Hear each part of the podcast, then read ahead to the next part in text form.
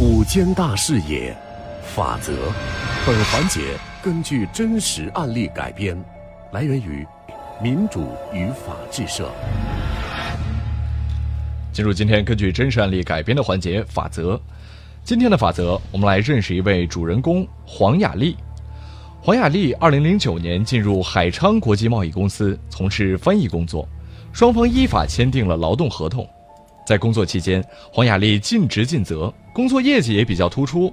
黄雅丽认为，凭借几年来的工作业绩，在公司的竞聘中肯定会获得提职。可是出乎黄雅丽的意料，提升工作的并不是她，而是晚她进入公司的杨小玲。黄雅丽憋了一肚子怨气，工作热情受到了很大的打击。职场失意之际，黄雅丽却收获了人生的另一份大惊喜。她要当妈妈了。就在二零一一年八月八号至二零一一年十二月二十号，黄雅丽休产假。在产假快要结束的时候，黄雅丽的同事兼闺蜜姚海迪前来探望，俩人天南海北的八卦了一通，聊到了黄雅丽升职失败的事情。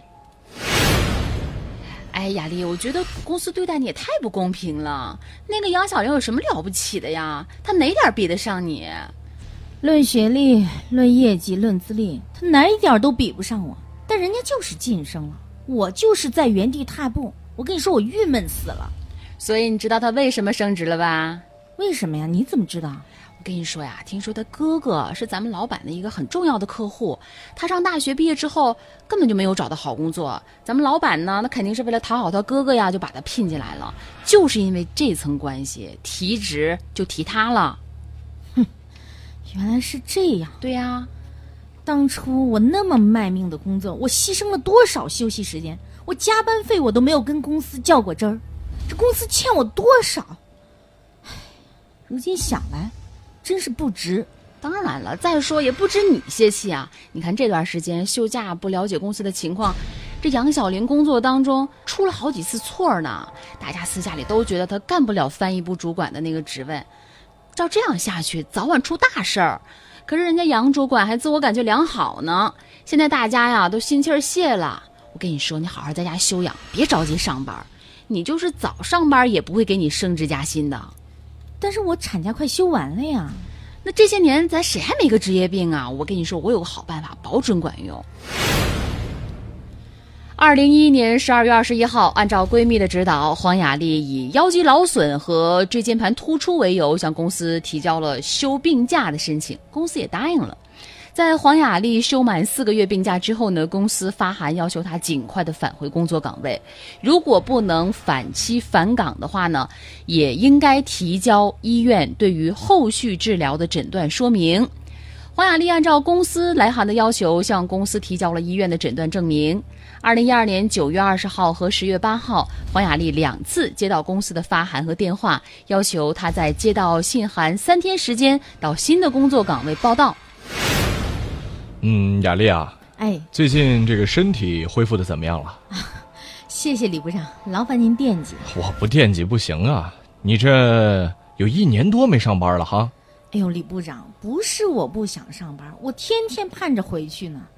但是医生说我这腰椎间盘突出，他要继续治疗呀。我也是没办法。我跟您说呀，李部长，我现在不管是站还是坐呀，超过半个小时，我这疼的都受不了。哎呦，这么严重啊？可不是嘛。哈哈，那好吧，那我就不打扰你了，你好好养病啊。啊，多谢李部长。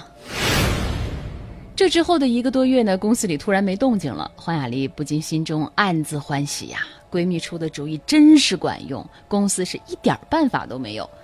就在黄雅丽按部就班享受假期的时候呢，突然接到了公司邮寄给她的解除劳动合同通知书，这让黄雅丽大惊失色。为了保住这份工作，黄雅丽提出了劳动仲裁申请，请求判定公司解除劳动合同行为无效，双方要继续履行劳动合同。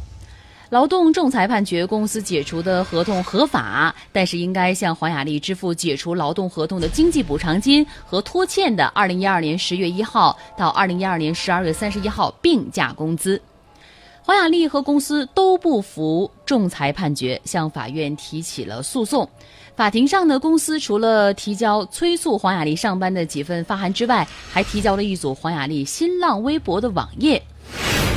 呃，这是我们截取的黄雅丽的微博网页，由公证处公证过的。法官，您可以看一下，这些照片上是都是什么内容啊？黄雅丽带着女儿到香港游玩，到桂林玩，到四川玩。黄雅丽还在微博中回复网友：“二零一二年宝宝香港游，还有香港回来这几天宝宝湿疹更严重了。春天去漓江可真美啊！这个角度拍宝宝比拍大佛还大一号。请问，黄雅丽能带着孩子四处游玩，都是长途旅行，可为什么一直说自己腰椎间盘突出上不了班呢？这很明显是泡病假呀！谁泡病假了？我腰椎间盘突出，那医院开的有诊断证明啊。啊，那我们就想问问你，四处游玩是怎么回事呢？那是我的自由。旅行当然是你的自由了，但我们公司不养闲人呐。任何职工假期到了，没有特殊原因，都需要回到岗位上。哼，这会儿你们装正经呢？那提拔升职的时候，你们玩猫腻怎么不说呢？好，原来是你心有怨气。故意旷工啊！最终，法院判定黄雅丽在医疗期满之后仍然拒绝回公司上班的行为构成了旷工，公司解除和黄雅丽的劳动合同属于合法解除，不应该支付经济补偿金以及二零一二年十月一号到二零一二年十二月三十一号的病假工资。在生活当中啊，泡病假的情况不少，在有些案例当中，确实出现了让人啼笑皆非的核查结果。比如骨科大夫开具妇科疾病诊断证明和病假条，或者劳动者放着其在北京、上海大医院不去，反而让一些乡镇卫生所开证明，或者明明劳动者还在不辞劳苦的游山玩水，却有医院在同一天为其出具诊断证明。本案中的华雅丽的所作所为，正是这类行为的典型体现。产后泡病假违反了法律规定，更违背了诚信原则。这种行为，法律必然不会支持。感谢各位的收听，感谢我们的合作单位民主与法制社。本期法则记者吴斌，编剧陈蕊。法则直播时间每周一至周五十三点十五分。回听往期节目，请下载蜻蜓 FM，搜索法则即可。您还可以关注微信公众号“九一二声音工坊”在线收听。